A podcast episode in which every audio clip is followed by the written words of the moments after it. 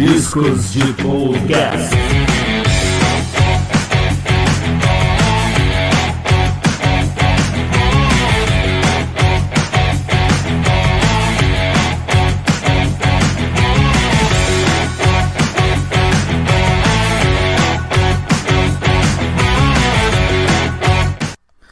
Bem, muito boa noite, ou bom dia, ou boa tarde, ou boa madrugada, depende se você não está assistindo ao vivo.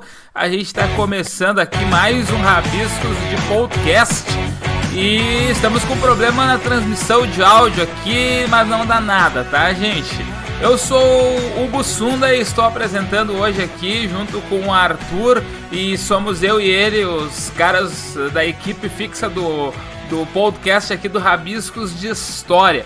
E eu já queria convidar vocês para seguirem a gente, né, o grupo Rabiscos de História lá no Instagram, arroba Rabiscos de História. Porque de lá é que a gente divulga o podcast, tem vídeos no nosso YouTube, tem conteúdos no, no Facebook eventualmente e muita coisa que a gente lança, né? A nossa central principal é realmente o Instagram. O nosso podcast ele é gravado ao vivo praticamente todas as segundas. Eventualmente a gente pode mudar o dia, mas a gente avisa lá no Instagram. Então, de segunda, 19h30 é o nosso horário padrão, transmitindo ao vivo pro Facebook, pro YouTube, para que você possa participar. E depois, na quarta-feira, 10 e pouquinho da manhã, ele já está disponível no Spotify e em mais de 3 mil plataformas. Estou brincando de Faustão no Spotify e mais 3 milhões de plataformas de streaming de podcasts aí pelo mundo afora. Certo, gente? Nesse episódio de hoje nós temos aqui a presença ilustríssima dessa pessoa ilustríssima, meu amigo, nosso amigo aqui do Rabiscos de História, o professor Luiz Leonardo uh. Eu sempre faço confusão o nome do, do rapaz aí, mas é, é, também é um nome complexo, estrangeiro, não entendo nada disso daí. Tudo bem, Léo?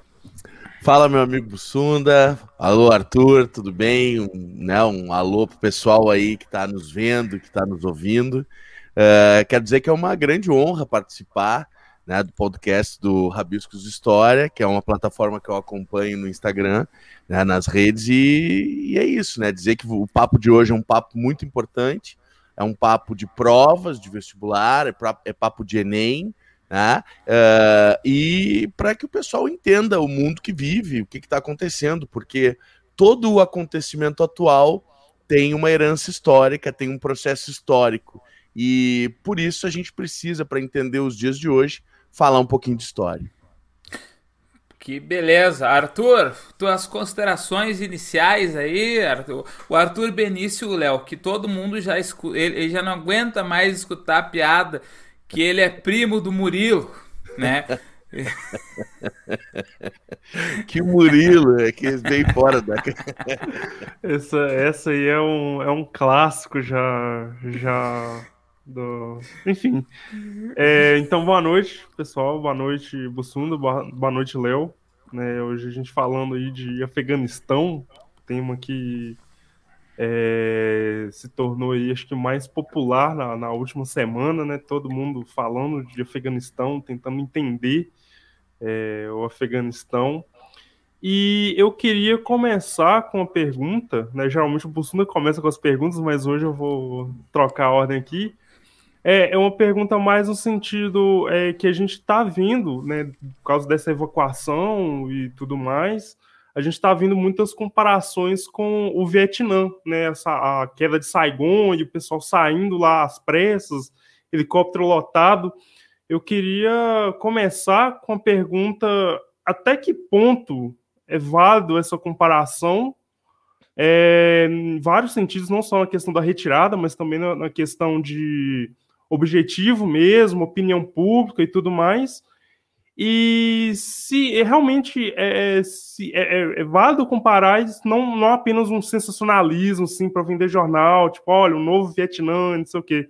Eu queria começar por aí, partindo dessa, dessa pergunta. Maravilha. Primeiro é, é dizer que provavelmente essa seja uma comparação de prova, as fotos, né? Comparando ali.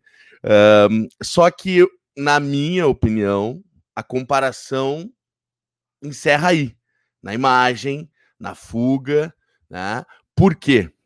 Porque no Vietnã, uh, os Estados Unidos, eles, por conta de realmente não conseguir vencer né, uh, os Vietcong, né, que tinham apoio da, do Vietnã do Norte, da China, né, da, da União Soviética e tal, por não conseguir vencer, por conta de uma pressão interna muito grande, o gasto elevado, morte e tal, os Estados Unidos acabaram saindo de lá escorraçados realmente. Existia uma força né, significativa do Vietnã que estava expulsando uh, eles e eles deixaram lá, uh, nesse caso também semelhante com o que acontece no Afeganistão, o pepino para o governo do Vietnã do Sul, né? Então, as tropas do Vietnã, dos Vietcong, somados aos aliados do Vietnã do Norte, né? E, todos os, os demais, eles tinham uma condição muito mais sólida do que tem o Talibã hoje se a gente for analisar os números, né, é algo que realmente impressiona,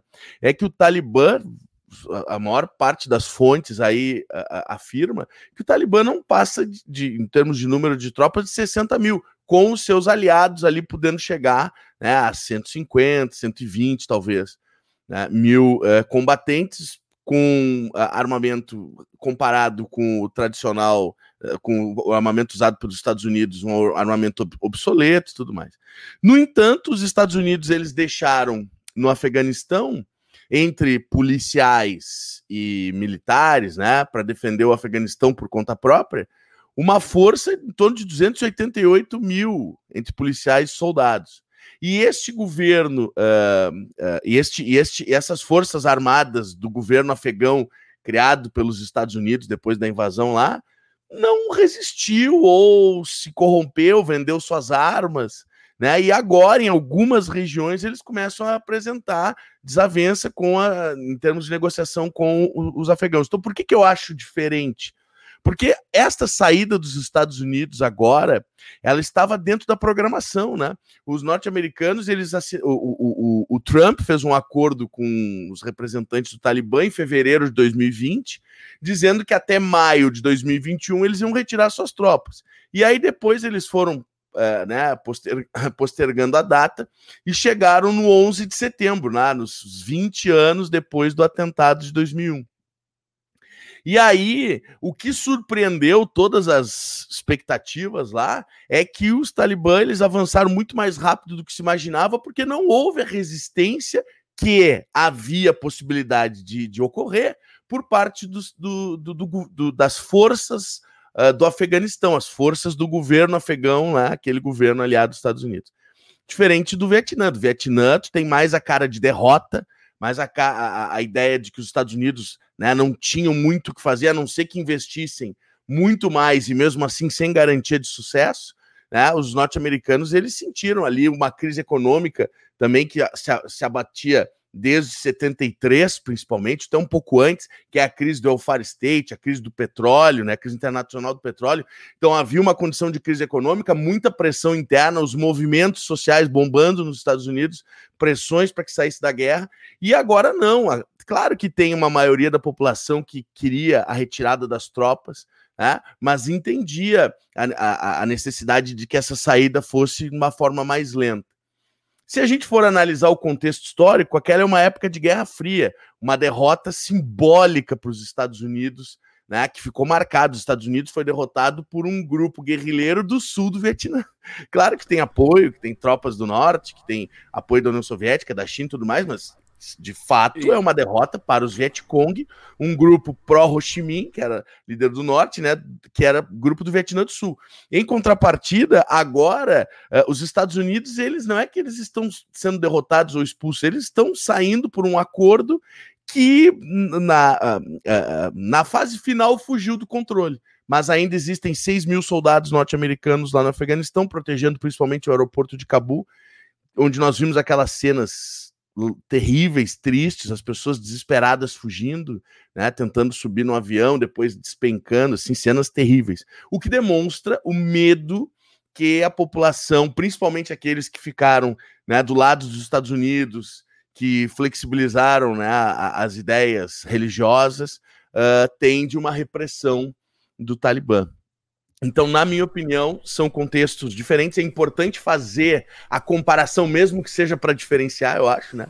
Eu acho que o contexto histórico, Guerra Fria e o contexto atual são diferentes. Eu acho que a derrota dos Estados Unidos é muito mais marcante lá. Agora, eles não saíram necessariamente por derrota, eles saíram porque quiseram. Eles derrotaram os talibãs em 2001 em dois meses. Né? Então, são condições, na minha opinião, divergentes, mas eu acho muito importante pontuar. E, e afora, Léo, que não tem ninguém hoje, ninguém grande assim por trás do Talibã, né? E os Vietcongs, eles, como tu mesmo colocou, né? Existia um apoio indireto, que a União Soviética, a própria China não chegaram a estar lá, mas mandaram armas, deram apoio, né, financeiro pro, pro Vietnã Tropas do Norte é, e, e o Vietnã do Norte, cara, o Vietnã do Norte com, começou a armar os Vietcongs e por fim o próprio Vietnã do Norte invadiu o Vietnã do Sul, né? Então é um, é um cenário bastante uh, complexo, bem mais complexo naquele instante, né, do que hoje. Uh, deixa eu só passar o recado aqui, ó, vem aqui, ó, Teacher, amo o Leozinho, a Brenda ah. Lima que tá aqui ah. na audiência, Minha amiga Brenda. É, a Brenda, querida. É, mas ela disse isso para todo mundo. Esses dias o Andrei também participou. Ela disse que amava o Andrei, tá? Então. mas... É, esse futuro. mas olha só, Léo, uma, uma questão, até aproveitando a Brenda, nós temos uma, uma menina aqui vendo. Hoje eu estava falando, tinha uma aluna me perguntando: Ah, você não fico muito preocupada com as mulheres e etc. Pois é, Léo, qual é o, o, o, hoje, digamos assim, o, o, grande problema, né? Qual que seria o grande retrocesso que o Talibã está oferecendo, né? Ele é, é, a gente sabe que ele é um grupo pautado em lógicas fundamentalistas, né? Que é, é, é radical nesse sentido, né? De pegar ipsiliteres, né? Pegar exatamente o que está escrito no Alcorão e tentar implantar sem, sem contexto algum, sem, sem busca de entendimento.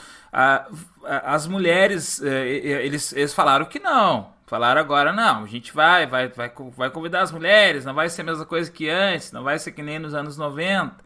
Mas o que, que tu acha, Léo? Qual é o, o, o grande problema hoje do Talibã tomar o poder lá? Porque, por exemplo, assim, também tem uma outra questão aqui no meio.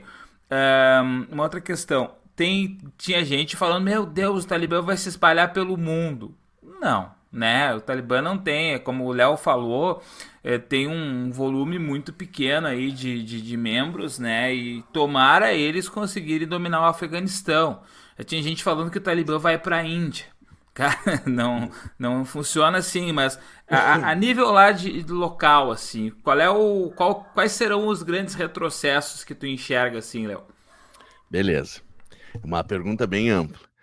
Primeiro, sobre a questão das mulheres, eu gostaria de deixar bem claro isso, tá? Que não é um. Isso para os nossos ouvintes e.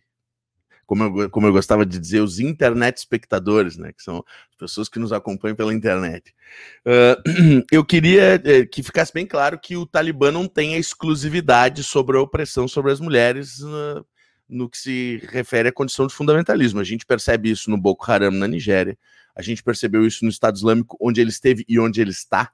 Né? Tem uh, Estado Islâmico uh, pressionando fronteira da China, uh, inclusive aquela. aquele, aquela, aquele, aquela minoria étnica que tem na China, os uigures, né? Eles são uh, fundamentalistas islâmicos e eles se orientam por uma, uh, por uma ideia do Estado Islâmico e por isso que lá são feitas as maiores denúncias de uh, de desrespeito aos direitos humanos dentro da China, né? As imagens lá chocaram o mundo recentemente. Então, assim, tem uma série de coisas aí. Esses grupos fundamentalistas, eles acreditam na, na no Alcorão através de uma interpretação extremamente rasa, sem levar em consideração a condição poética, sem levar em consideração que ele foi um, um, uma um conjunto de, de rezas e de cantos que foi, foi criado para ser falado. E quando ele foi escrito, ele pegou um sentido muito da época, de um árabe daquela época e tudo mais. Essa é a grande questão que os principais, principalmente os fundamentalistas não aceitam. Mesma coisa a Bíblia. A Bíblia foi escrita em aramaico, em hebraico, em, em uh, uh, aramaico, hebraico e grego, né, os, os, idiomas originais. E depois foi traduzida na Vulgata para o latim, pelo São Jerônimo que passou a vida inteira traduzindo. Então, pô, o que deve ter de bobagem na Vulgata do São Jerônimo? E por isso que quando eu trabalho, eu trabalho com essa aqui, ó, que é a Bíblia de Jerusalém, que é aquela traduzida direto dos originais, né? Porque é a Bíblia do historiador, porque, tipo, a gente usando a Bíblia como fonte histórica. Mas então, voltando a essa questão da, da, da interpretação fundamentalista e da aplicação direta do que se entende como lei a partir do Alcorão, é o que os muçulmanos chamam de Sharia é a lei baseada no Alcorão, é criar uma lei baseada diretamente na, na interpretação feita do Alcorão. E nessas interpretações está que a mulher não tem, depois dos 10 anos, o direito de estudar, que ela tem que aprender o minimamente que seja suficiente para os entendimentos religiosos, que a mulher é vista como a, uma responsabilidade do homem, do pai, do, do irmão mais velho, do marido e do filho mais velho, dependendo da situação. Ela não pode sair se não for acompanhada por um homem, né, ou em determinados lugares se aceita em grupos de mulheres, com o corpo totalmente uh, coberto. Tal. Isso é uma característica que o Estado Islâmico manteve enquanto dominou ali a fronteira do Iraque e da Síria, né, e que se viu entre 96 e 2001 no próprio Afeganistão do Talibã. O que, que acontece agora? Muitas pessoas né, uh, dizem que o Talibã fez um acordo com o Trump dizendo que respeitaria as mínimas instituições que tinham sido preservadas no país e que respeitaria os direitos humanos, incluindo os direitos das mulheres. Isso é algo que, é, na minha opinião, é muito difícil de acreditar, porque isso bate de frente com os princípios que movem o próprio grupo. Né? É um grupo que, que, que é, herdou né, uma característica fundamentalista do arabismo uh, na Arábia Saudita, algo que mudou a concepção e que gerou esse fundamentalismo islâmico, que é um, um termo, inclusive, reconhecido pelos próprios muçulmanos, uh, que a gente conhece hoje. Então, assim, o que, que eu acredito? Eu acredito que, talvez aparentemente, nos primeiros momentos ali, o que vai se apresentar do Talibã para o mundo talvez para que os Estados Unidos realmente saiam completamente do país até dia 11 de setembro, porque ainda tem esse prazo, né? Uh, porque talvez se eles começassem a desrespeitar os direitos humanos, as tropas norte-americanas pudessem voltar, não se sabe. O Biden disse que não está nem um pouco interessado eh, em retomar a, a, a, ofensiva lá, mas talvez por isso eles tenham se comprometido, inclusive, né, governos da China e da Rússia começaram a se aproximar dos representantes do Talibã para estabelecer relações, e uma das exigências, eu acho bonito isso, né? uma das exigências da China e da Rússia é, ó, vamos respeitar os direitos humanos, né? como se fossem grandes representantes, assim como os Estados Unidos, né? Né, como se fossem grandes é, defensores dos direitos humanos uh, no mundo, assim. Né? Mas é o famoso faço o que eu falo, não faço o que eu faço. E, e nesse contexto, uma das, da, das exigências, principalmente da China, é preservar, os, respeitar os direitos humanos e não apoiar os grupos fundamentalistas dentro da China lá, que são oposição ao governo. Então, assim, cara, o que, que eu acho? Eu acho que nesse caso das mulheres vai haver, infelizmente, um grande retrocesso. Tá? É muito provável que o que a gente tenha visto, as, as escolas foram reabertas, é muito provável que isso seja revertido logo em seguida. E mais, as meninas que insistem em ir vão acabar sendo perseguidas por esse grupo que, assim como Boko Haram na Nigéria e o Estado Islâmico, tem por prática transformar essas mulheres que, tentam, que, que pretendem seguir os estudos em uh, escravas sexuais, tá? Isso é uma prática muito comum do Boko Haram. Eles capturam meninas que estão indo para a escola para transformá-las em escravas sexuais e é uma prática que o Estado Islâmico fez. O Estado Islâmico fez muito isso com, a, com as mulheres curdas. Né? E aí agora teve até um, um pronunciamento das mulheres curdas que ajudaram na luta contra o Estado Islâmico ali na, na, na região do que seria o Kurdistão, naquela fronteira tríplice ali. Elas mandaram uma mensagem de apoio as afegãs, né? Então é isso, eu acredito realmente que por conta do fundamentalismo vai haver um atraso muito significativo no que se refere à condição da mulher e os direitos, uh, no que se refere à condição dos direitos humanos de modo geral, a qualquer institucionalidade civil que não tenha vinculação com questões religiosas. E, né? Léo, e, a, e a perseguição a, a, a minorias religiosas é, é, faz parte também? Com certeza, e, e, e visando o extermínio, né? Visando o extermínio. Então, minorias uh, xiitas, uh, uh, minorias de. Ali existe uma série de, de, de, povos com religiões, que tem uma, uma parcela do Afeganistão que tem um resquício hindu, tem uma outras partes ali que tem outras religiões menores assim é, é assim a, o que se imagina pelo histórico né é que haja um governo bastante violento, porque é a essência do Talibã, né?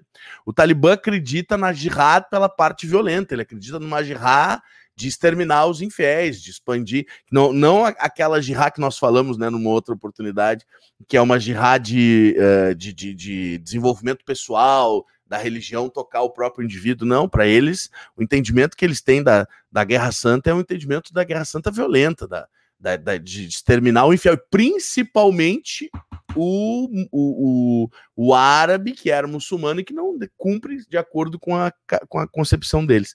E só para fechar, é, é, muito importante saber que, é, por mais que aparentemente agora não exista nenhum país, uma potência financiando o Afeganistão, há controvérsias em, eh, no que se refere à análise dos especialistas.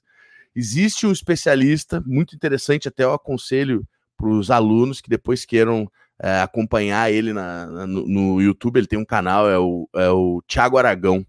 O cara é um analista de relações internacionais e ele faz pequenos vídeos assim, visando tipo atualidades mesmo. O cara é muito bom.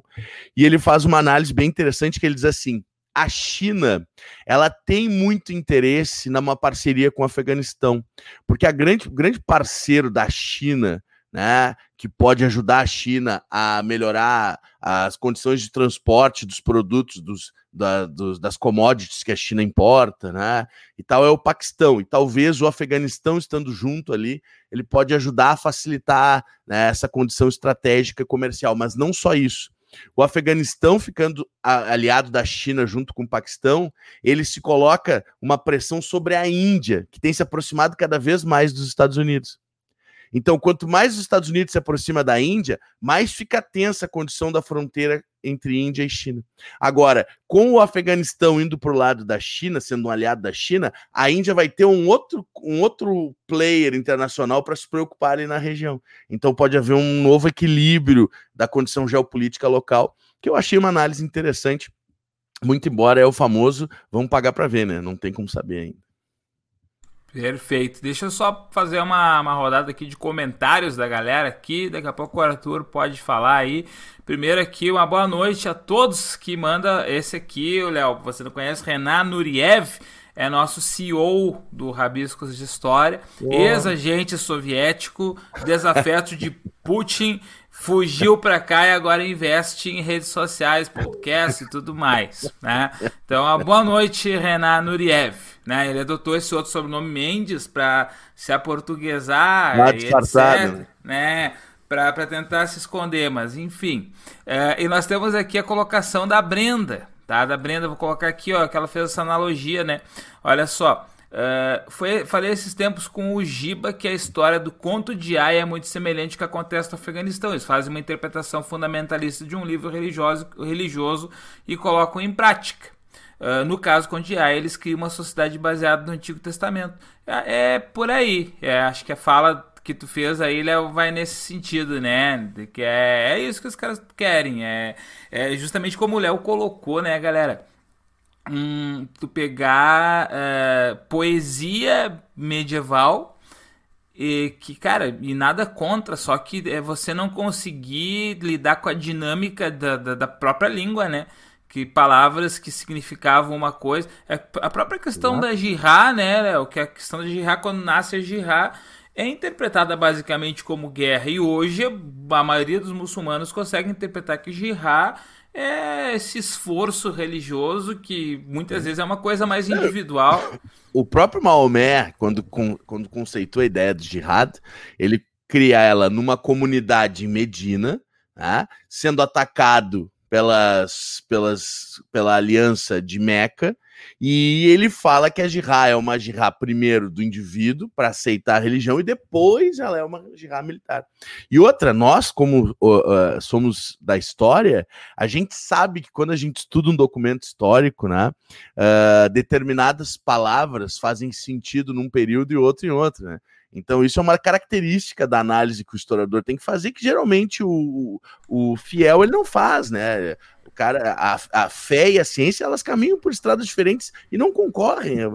Tentar concorrer que é o problema. Quando a, a religião tenta dar explicações que cabem à ciência, é que acontece o problema aí. Mas tem sempre gente para acreditar, né? Terra planas e coisas do tipo. Exatamente. Arthur, vai daí, Arthur.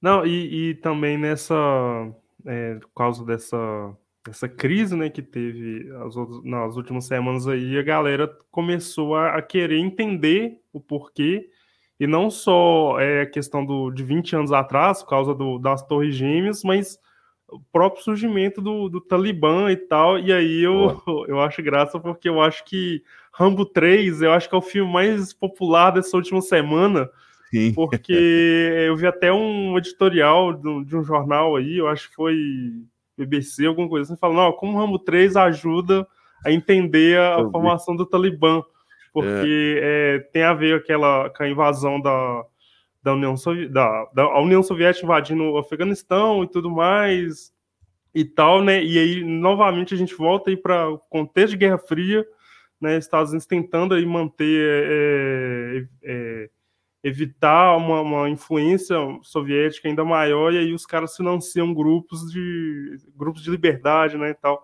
Então eu achei engraçado essa essa né, bem comparação, mas essa origem, né, tipo, galera indo atrás de Rambo 3 para tentar entender o, é. o, o nascimento do Talibã, a gênese do Talibã. Mas sabe que eu acho bem interessante, eu acho. Léo, né? Léozinho, desculpa só interromper aqui, fui Diga. procurar, gente. Netflix. O Rambo 3 tem na Netflix. Olha aí, ó. A galera que quer, que quer olhar, porque eu fiquei pensando, cara, será que tem algum streaming? Daí eu fui procurar aqui. Tá lá então na Netflix. Tá, gente? Esse é Se o, liga é naquela filme. cena famosa que o Stallone quase morreu, né? Quando o helicóptero tira um rasante de um palmo da cabeça dele ali. Ele não usava.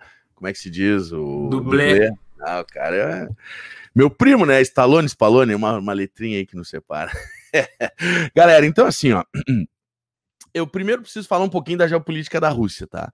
A Rússia é um país, a União Soviética, na época, um país gigantesco, né? Uma, uma, uma federação gigantesca de repúblicas socialistas soviéticas que tem pouquíssima saída para mar de água quente, né?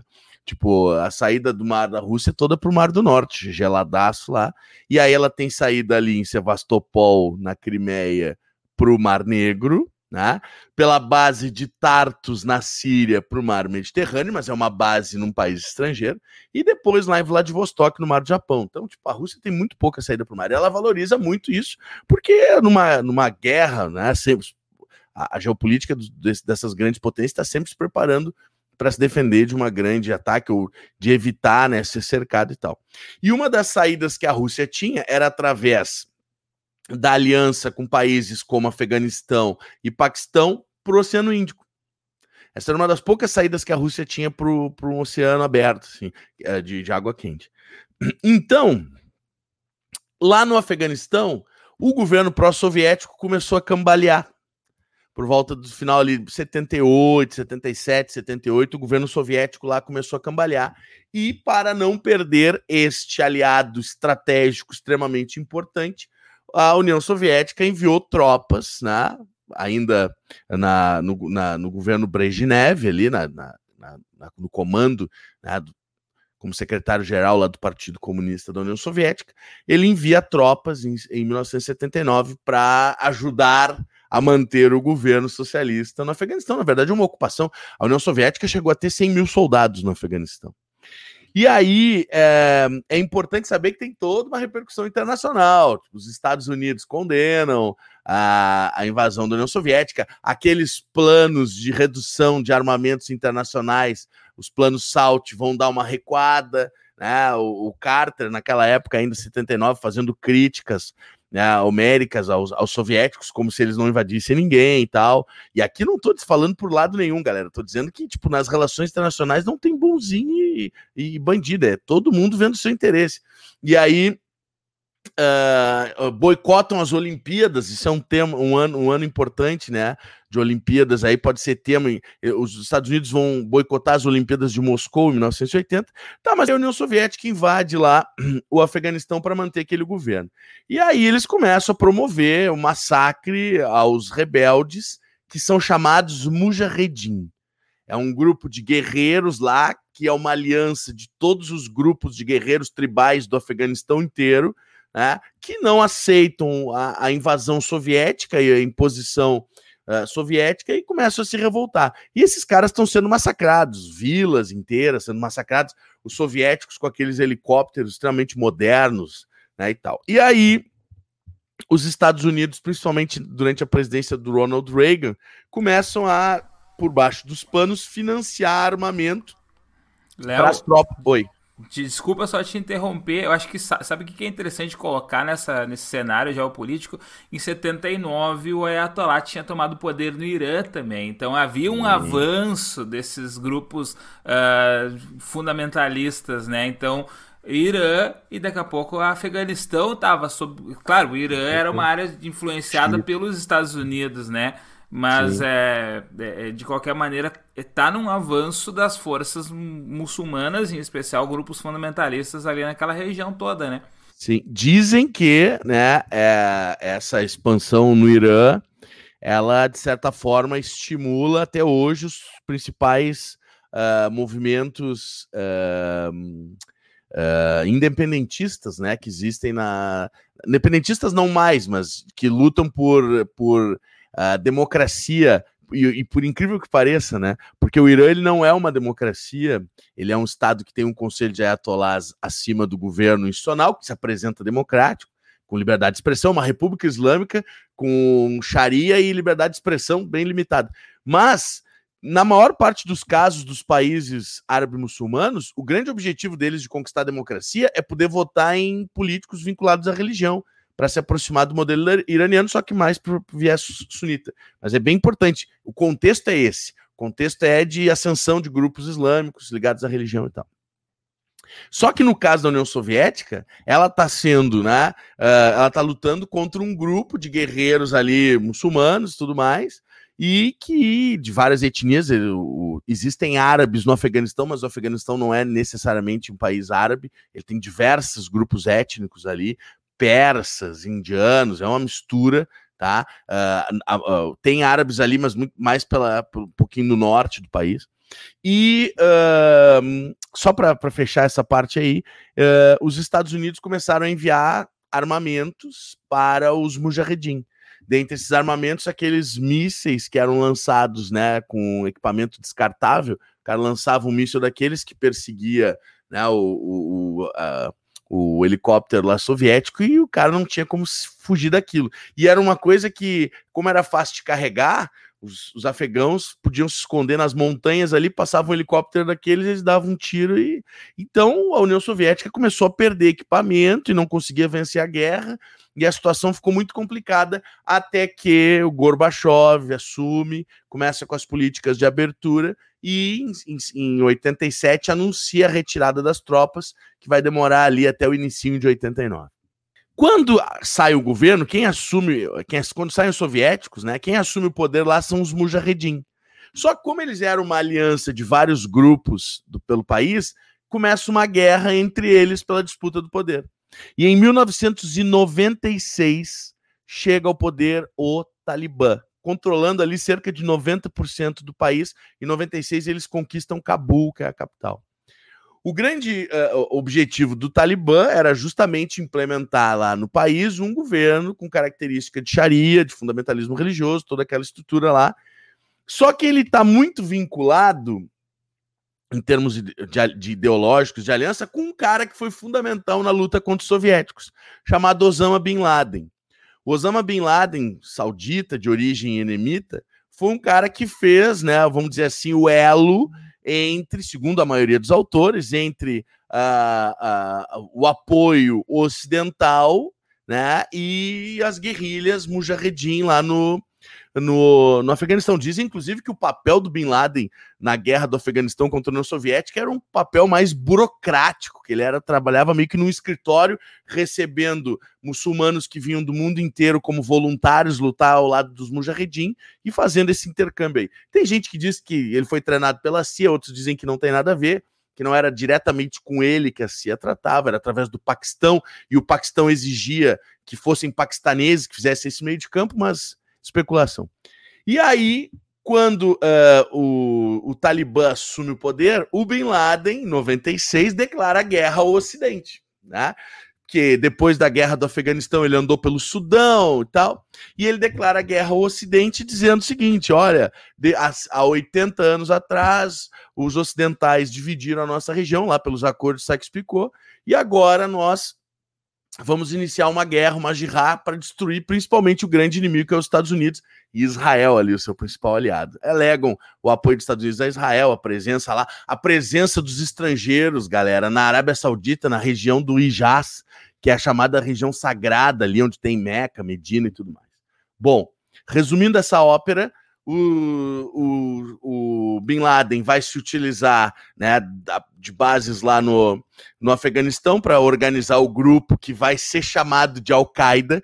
Tem gente que diz que Al-Qaeda não é o nome do grupo, mas é o procedimento utilizado por eles, né, que são ataques terroristas. Al-Qaeda seria um, um, termo que existe desde os anos 80, que significa.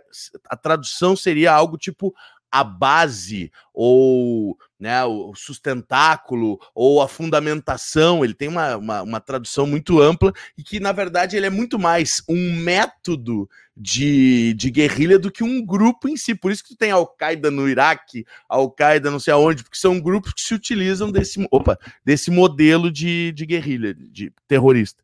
E com o atentado do 11 de setembro, lá depois dos atentados de 98 nas embaixadas do Quênia e da Tanzânia, o Bin Laden virou né, o inimigo número um dos Estados Unidos e depois vem o 11 de setembro, né, o World Trade Center, lá o Pentágono, que seriam os três alvos, o político, o econômico e o, e o, e o militar, né? Só que o político eles não conseguiram atingir a Casa Branca, né? A tripulação lá do avião não permitiu que os terroristas atingissem, mas os alvos econômicos, o World Trade Center e o Pentágono foram atingidos. Cerca de 3 mil pessoas morreram. O presidente George W. Bush declara guerra ao terror e o o alvo principal era o Talibã, porque era lá que o Osama Bin Laden estava escondido. Era um grupo que dava né, abrigo para o Bin Laden. E aí, entre novembro e dezembro de 2001 mesmo, os Estados Unidos chegou e varreu o Talibã para fora do Afeganistão, estabelecendo lá um governo que, segundo os Estados Unidos agora, né, não era necessariamente o que eles queriam. Tipo, eles nunca tiveram o objetivo de estabelecer uma democracia duradoura. O que eles queriam é acabar com os grupos fundamentalistas e, principalmente, com um país governado por um grupo fundamentalista que servisse de base para grupos terroristas. O que vai acontecer agora, galera? O que vocês acham que o Talibã vai fazer? O Talibã provavelmente vai se aliar com os grupos mais fundamentalistas que existem e vai se tornar uma base segura para essa galera se esconder. Tá? Mas é, é, é uma análise. Né? Ô, Léo, o, o, o, Talibã ele tem alguma relação uh, uh, política assim com o ISIS, como é, o, com o Estado Islâmico, aliás, não é mais chamado ISIS agora, né? Estado Islâmico apenas, o ISIS. Eles têm as, alguma relação de parceria? Pode, pode haver, tu acha, alguma, alguma convergência de interesses aí? Algum plano de parceria para a ocupação de alguns territórios? Tem, cara, assim, tenho um, país um, um país autoproclamado Deixa eu ver se eu não vou falar errado, tá? Que é o Estado Islâmico do Turquestão do Leste. Este é um país dominado por um grupo fundamentalista aliado do Talibã. O Talibã é aliado do Boko Haram, que se declarou parte do Estado Islâmico. O Talibã é aliado daquele grupo do Estado Islâmico que, que lidera a guerrilha uh, na Líbia, né? Um grupo que vem ressurgindo na Líbia lá, que tinha se escondido lá pelo, pelo deserto e agora vem ressurgindo. Então, cara, a ideologia é a mesma. Assim, se tu olhar o que o, o Talibã fazia e o que o Estado Islâmico fez, é que o Estado Islâmico ganhou maior notoriedade, né? Porque o Estado Islâmico demorou mais tempo para ser derrotado, né? Porque o Talibã, quando o Talibã apareceu para o mundo eh, na mídia, eles foram derrotados em dois meses. Tá? Agora, a, a, a, ideia é mesmo. Cara, assim, tu tem no país patrulheiros da Sharia. São pessoas que ficam andando de carro pelo país e se eles perceberem que alguém está fazendo qualquer tipo de comércio que não seja permitido pelo, pelo Estado, por exemplo, estou vendendo DVD de filme dos Estados Unidos, é prisão, cara, com chibatada. É, se estiver fazendo para ganhar um dinheiro lá numa miséria desgraçada, tu tá fazendo uma sessão de cinema na tua casa ali. Se for filme dos Estados Unidos ou algo que não for liberado pelo governo, é prisão. Se, tu, se te encontrarem com bebida alcoólica ou com drogas ou coisa assim, é pena de morte, é morte sumária. Então, assim, cara, tipo, é, é, um, é um governo realmente que é muito parecido com o Estado Islâmico. Quem não viu eu, eu, aconselho um documentário do Estado Islâmico, ele é um pouco antigo, acho que ele é 2014, 2015, da Vice News, que é um documentário que tem no YouTube do Estado Islâmico. Quem olhar aquele documentário vai entender exatamente como funciona o Talibã. Os princípios são os mesmos. Tá? Então acredito que sim, Sunda. Eu acho que voltou a ter portas abertas para muitos caras do Estado Islâmico reorganizarem, reagruparem.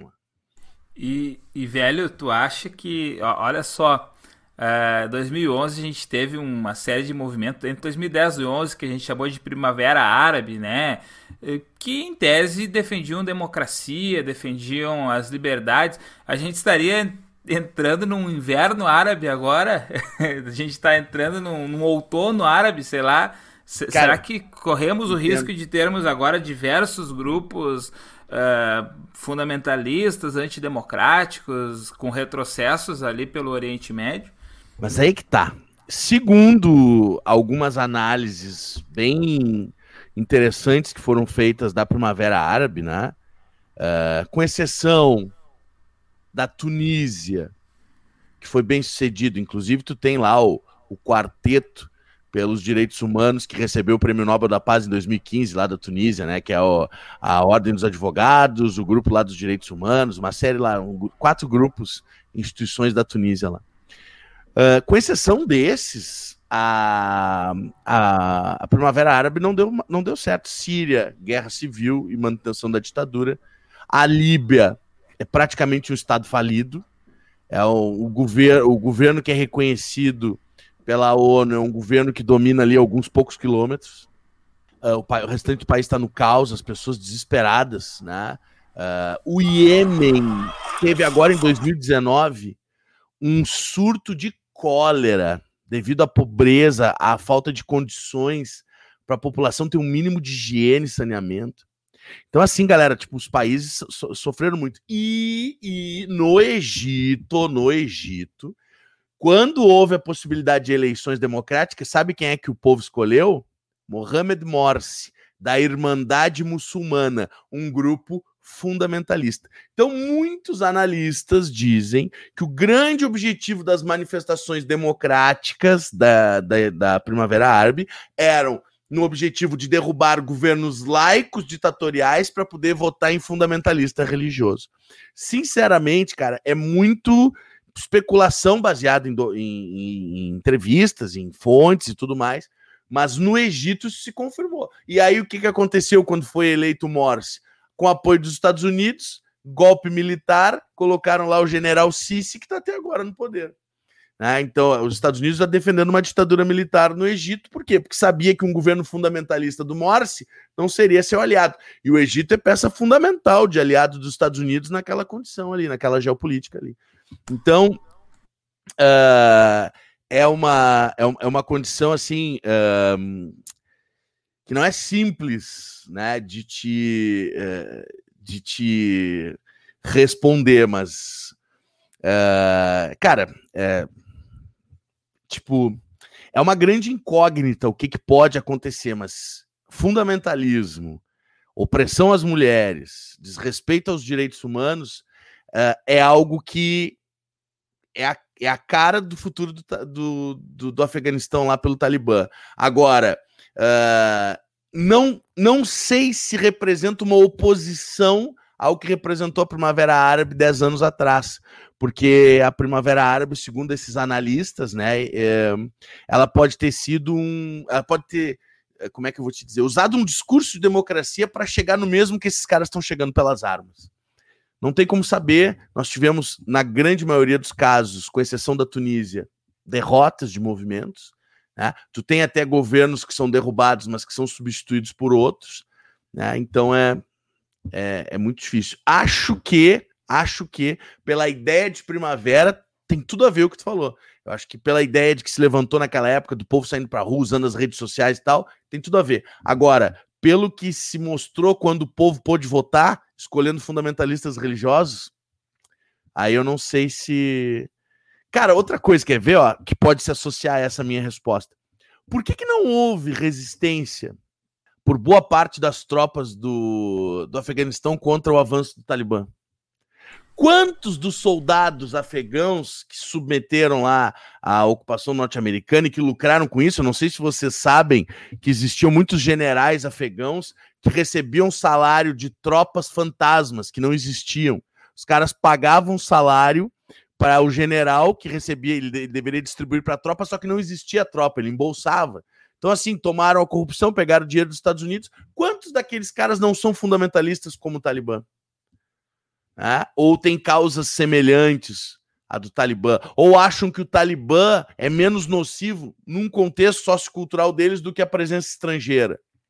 Então é, eu, deixo essa questão aí te devolvendo a dúvida, né? Mas eu acho que é, eu acho que tem tem muita reflexão a ser feita e nenhuma resposta definitiva por enquanto. E, e é exatamente é, é, é, um conjunto de dúvidas que a gente estabelece, né? Porque a gente a gente vê é, é a gente, por exemplo, a mídia tá, tá, tá falando muito e acho o pessoal tá preocupado muito só ah, o Talibã, o Talibã mas existe uma série de movimentos ali pela região, né? E, e, agora na tua fala, inclusive, me vem uma questão, eu não consegui levantar isso. Será que, se, será que existe alguma pesquisa de, de percentual de população? Alguém de vocês chegou a ver? Se existe uma, um, algum algum nível de pesquisa ou alguma coisa parecida com isso que, ah, sei lá, 70% da população do Afeganistão defende o Talibã. Deve, não, ainda não. Não, não sei se. Não, é, eu, não, eu não vi, não vi nada e acho, talvez não tenha saído nada, mas é, é, é, pelo, pelo andar da carruagem parece que talvez a maioria da população né? É possivelmente Cara, a maioria da população apoia. Eles avançaram em três dias. Que eles avançaram em três dias. Foi impressionante. Tu olha o mapa com a manchinha lá do Talibã, depois tu olha três dias depois, os caras tomando o país quase que inteiro. O pessoal fugindo às pressas ali, desesperado por causa do avanço. É impressionante. Então, né, por que, que será que é só corrupção que explica? Olha o, o Trump, o Biden dizendo: a gente não pode lutar por um povo que não quer lutar por si mesmo. Né? Tipo, por que, que não quer lutar? Não sei, eu acho que tem muita gente ali que concorda.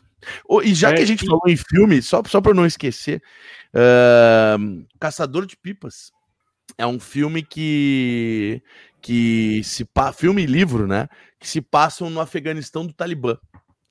Vale, primeiro ele começa, não sei se vocês já viram, não. É um filme que começa uh, contando assisti, a história cara. da invasão soviética, uma família que foge do Afeganistão na invasão soviética, e depois o cara, já adulto, volta no Afeganistão para resgatar o filho de um amigo que estava lá durante o governo talibã. Cara, é muito bom, é muito bom, e é muito. É porque assim, é escrito por um afegão contando a sua experiência de vida, e o filme é muito fiel. Então vale muito a pena para entender um pouco do que, que é o regime talibã, tá? É, é, rapidinho, só voltando àquela questão que vocês falaram aí do, do, possível índice de, de, aprovação, né? Parece que teve uma. Quando você estava falando, eu estava dando uma bisoinha assim no, no, nas notícias, e aí é, é parece que a, a, única província lá que o, o, Talibã não tinha tomado, né? Que eles tinham cercado, é, estão negociando. Então também tem essa questão aí. Eu acho que entra nessa questão que você estava falando da de, uma, de um alto índice de aprovação e tudo mais, de, ou tudo mais, né, de ideias próximas, né, não, não 100% de ah. aprovação, mas pelo menos ter ali ideias em comum. Para então, negociar, é... né? Para negociar, isso, é, exatamente. tem pontos em comum a chegar, né? Eu acho isso, eu acho, eu achei, me surpreendeu demais. Me surpreendeu demais a facilidade, né? E, galera, o, o Talibã não tem força aérea. Não tem força aérea. O, as Forças Armadas do Afeganistão têm uma força formada por, sei lá, vinte tantos caças de última geração, financiados pelos Estados Unidos. Como é que tu não varre esses caras com, né, tô falando assim, não, não, defendo isso, mas como é que tu imaginar num contexto de uma guerra, como é que uma força aérea dessa não devastou a força do, do Talibã? Tem coisa muito estranha. Ou os aviões estavam desequipados por desvio e corrupção realmente, mas eu acho que é muito limitado a gente determinar todo que tá, toda a situação de um país por um fator só, né? Não, e, e outra questão dentro disso, né, uh, cara, nós, uh, o Oriente Médio em si, ele tem uma cultura, vamos, vamos usar essa expressão, que é faca na bota, muito diferente do que nós temos. Então, cara, uh, a gente não viu grandes movimentos de resistência, de, sei lá, barricadas pelo menos, de, sei lá, uns coquetel molotov, alguma coisa assim, né? Claro. Uh, então é, é, é, é, realmente parece que, que houve um triunfo de uma maioria e a minoria a minoria apareceu no, na, nos noticiários sub, tentando subir em aviões, morrendo ali, tentando fugir. E, e, e cara, Minoria é, essa que devia trabalhar na embaixada dos Estados Unidos, da Alemanha, que deviam trabalhar diretamente para os ocidentais, e aí ficam mais marcados, né? Aí ficou mais marcados. Cara, mas para reforçar isso aí que você está dizendo, eu concordo plenamente. Se tu lembrar, se você lembrar da Guerra do Golfo, em que os Estados Unidos expulsaram, eles e seus aliados, expulsaram Saddam do Kuwait, e aí fizeram aquela feição de vamos invadir e não invadiram, eles acabaram deixando um monte de, xi, de xiitas no Iraque que apoiavam a invasão norte-americana sem pai nem mãe, tomando ferro de Saddam. Mas os caras não baixaram a guarda, os caras foram para o enfrentamento. Assim como os curdos, que foram massacrados lá, inclusive com utilização de armamento químico na guerra Irã-Iraque, né, uh, lá dos, dos, anos 80. Então, tipo, é isso mesmo. Quando os caras eles não concordam, cara, pode ser minoria, eles vão para cima mesmo. E agora tá muito estranho. Cara, como é que um governo com, por exemplo, tu imaginar assim, tá? Os xiitas, eles são maioria no Iraque, mas na época o governo do Saddam é sunita. E o Saddam tá dominando a força repressiva do Estado. Não tem como os xiitas vencer o Saddam. Mas agora a força repressiva do Estado tava na mão do, do governo afegão deixado lá pelos Estados Unidos muito mais poderoso do que a, do que a capacidade militar do, do Talibã. Então é aí que tá. É aí que é meu grande questionamento. Mas é aquilo, né? A gente, é importante a gente falar, analisar, acompanhar, para que os nossos ouvintes aí né, estejam uh, atualizados, para que a partir de agora as notícias né, façam sentido completamente. Mas a gente tem que ver as cenas dos próximos capítulos para poder ter uma opinião mais sólida. Né? Perfeito. Olha só, vou passar aqui mais recado. Daniele Fernandes dando boa noite pra gente. Boa, boa noite, noite, Daniele.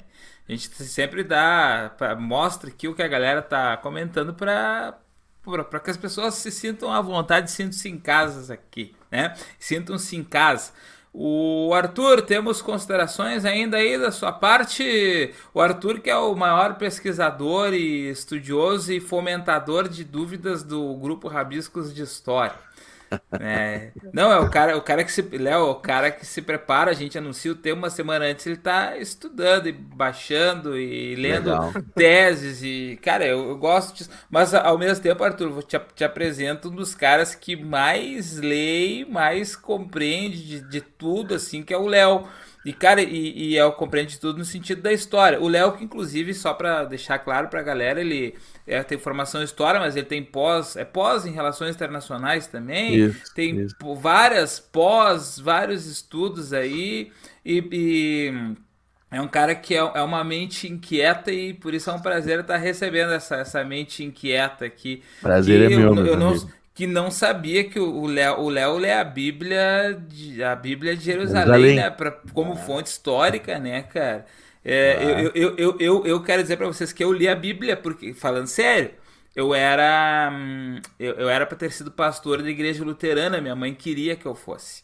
E aí, dali entre os 12, 13, 14 e 15 anos, eu tava pensando, minha mãe queria me mandar pro, pro seminário em São Leopoldo, para virar pastor. De, depois entrei no ensino médio, me perdi Fizesse na uma vida. boa escolha, Busso, não ia É. dar muito certo, não. Olha aqui, eu, eu falei antes que o CEO estava aqui, agora tá a chefe do CEO dando boa noite aqui, Boa noite, excelente boa noite. live. A Daiane Stephanie é quem manda lá no Renan, né? O Renan, possivelmente essa hora deve. é- Ela implantou um, um, um, um talibã às avessas, né? Lá na casa deles. E o Renan deve estar preparando a janta. Tá fazendo acordo lá, tá fazendo Fazendo- acordo. Fazendo acordos. Sim, sim. Mas, é, que bom. é, a, a Daiane só, só riu. Ó, riu não negou, né? Riu não negou. Então, é, temos razão na nossa fala aqui. Arthur, É, no, no caso, é, só falando do Léo aí, a estante dele aí já fala por si, então já, já a gente já tem uma ideia do, do quanto de conhecimento ele tem. E aí, já, já em contrapartida, eu vi um- um- uma tirinha hoje, ou- não, hoje não, foi anteontem, assim, que eu caiu muito bem na última fala do Léo aí, que é o cara tá assim, ó, eu sou especialista em infectologia e virologia, agora eu sou especialista em Afeganistão e Oriente Médio. que é a galera que, tipo, fala, né, o famoso papagaio de pirata, né, repete, repete termo e, e, às vezes sem entender, muitas vezes, né, sem entender. Então é, é importante a galera tá, tá se informando aí, né, lendo notícias, né, ouvindo é, podcast sobre o assunto, não só o nosso também, mas tem vários aí é, é, surgindo, né? Então a informação tá a um clique, literalmente, assim, e né, para não ficar repetindo besteira, não, não ficar repetindo o discurso é, é, né, é, seria tipo islamofóbico ou, ou algo, algo do tipo, né? E, enfim, né, taxar todo é, afegão de terrorista ou pintar os Estados Unidos como sempre salvador da pátria, igual como é nos filmes, né? Então a galera dá uma toma uma vergonha na cara e dá uma pesquisada, se informar melhor. Acho que é isso que eu tinha para falar. Agradecer o Léo também pela presença no episódio de hoje. Muito bom a conversa, muito muito interessante. Eu já, eu já gostaria de deixar estendido o Léo para que volte outra vez. E eu tive uma ideia, Arthur. Sabe o que, que é, né, cara? A galera que tá assistindo, eventualmente, no YouTube ou no Facebook, já viu um fliperama ali. O Léo é um entusiasta dos jogos eletrônicos. A gente pode fazer um dia, eu sou super parceiro, um podcast especial sobre a história dos jogos eletrônicos, hein, cara? Ah, história do a- videogame. Os antigos Cara, história do videogame, cara, é, é muito interessante a gente ver a ascensão, né? É, tem, tem até documentários e tal, e, e, cara, como o Rabiscos de História ele tem uma proposta de, de uma galera que também nós somos um pouco nerds, né? A gente, todo mundo, o Arthur eu não sei, mas o, o Renan, quando a Daiane eh, permite, ele joga videogame, o Brunão também, que faz parte, joga. O Renan, inclusive, disse aqui, tá lavando vasilha e ouvindo podcast, bem como imaginávamos. Boa. Ó, acordo tá feito, ó. A coisa está feita. Se rendeu. Se rendeu. Mas, cara, Léo. parceiro. Inclusive, é um tema que eu tenho estudado, assim, que tenho tido vontade de levar mais adiante, assim, justamente essa história aí. Mas, cara, queria mano. agradecer imensamente a oportunidade, dizer que foi um prazer aí, né, dividir esse espaço aí com vocês, trocar uma ideia sobre um assunto muito importante que, e, e- e lançar um pouco, né, de, de, de informações sobre o que está acontecendo. A gente é bombardeado por tantas ideias que vêm de um lado e de outro, e como falou muito bem o Arthur, às vezes a gente acaba tomando partido de um lado ou de outro, sem ter, a gente compra as ideias, já vem empacotadas. E eu gosto de dizer que lá na Grécia Antiga teve um cara que já falou algo que para mim é é uma, uma das essências do meu, da minha forma de pensar, né? O Aristóteles ele diz que uma das principais virtudes é encontrar né, o meio termo entre os extremos, né? Buscar o caminho do meio, buscar uma análise racional, entender que existem sempre dois ou mais, ah, duas ou mais formas de contar aquela história, de analisar, nunca se agarrar a um único fator ou defender um único grupo, porque cada um tem a sua perspectiva. E a história é isso. A história ela pode ser muito científica no método, mas o resultado da história é um, algo que é uma perspectiva de alguém de um historiador que foi muito sério ao pesquisar, mas que não conseguiu. Não tem como a gente pegar a Revolução Francesa, colocar num laboratório e reconstruir. Né? Então a gente estuda cientificamente, mas produz né, algo que é uma versão. E essa versão, o historiador tem total comprometimento. Por isso que eu digo, estudem historiadores. Né? Nós temos todo um comprometimento, uma, uma ideia Uh, um método muito sério de analisar fontes e tudo mais. Mas uh, é isso, eu concordo plenamente com o Arthur. Eu acho que a gente tem que buscar se informar e hoje o mundo virtual oferece inúmeras opções, né, de uh, ou grátis ou com valores super acessíveis. E mais uma vez agradeço a participação, estou à disposição aí. Acho que um outro tema muito importante para debate é a política nacional. Nós estamos vivendo um momento extremamente importante para a história. As eleições do ano que vem, se é né, que a situação vai se desenrolar até lá, é, é uma incógnita. Né, e eu acho que isso é algo que não só para questão de provas, mas para como um entendimento de cidadania, um debate racional, sem rompantes ideológicos, eu acho que seria uma coisa bem importante da gente fazer. É um momento crucial do brasileiro entender o que está acontecendo no país. Mas é isso. Uma Valeu ótima mesmo. sugestão, né? Uma ótima ideia aí. Vamos, vamos colocar na pauta essa, essa, essa problemática aí. Muito bom, muito bom. Léo, gostaríamos então de agradecer a presença do professor Luiz Leonardo Spallone, primo do Sylvester Stallone, só mudou uma letrinha, eu nunca tinha me dado conta disso. É, então, encerramos hoje mais um Rabiscos de Podcast, que contou então com essa grande presença ilustre. E com essas presenças não tão ilustres, mas necessárias, o Arthur e eu aqui no podcast né? Al alguém tem que representar o, o, o, grupo Rabiscos de História, né, Arthur? Gente, um grande abraço para vocês. O nosso podcast ele entra sempre pelas 10 e pouco da manhã da quarta, das quartas-feiras e a gente está sempre gravando o podcast aí nas segundas-feiras às 19h30, com algumas alterações, eventualmente por causa de agenda de convidados e tudo mais. Certo, queridos? Um grande abraço. A gente se encontra na próxima. Tchau! Tchau, valeu!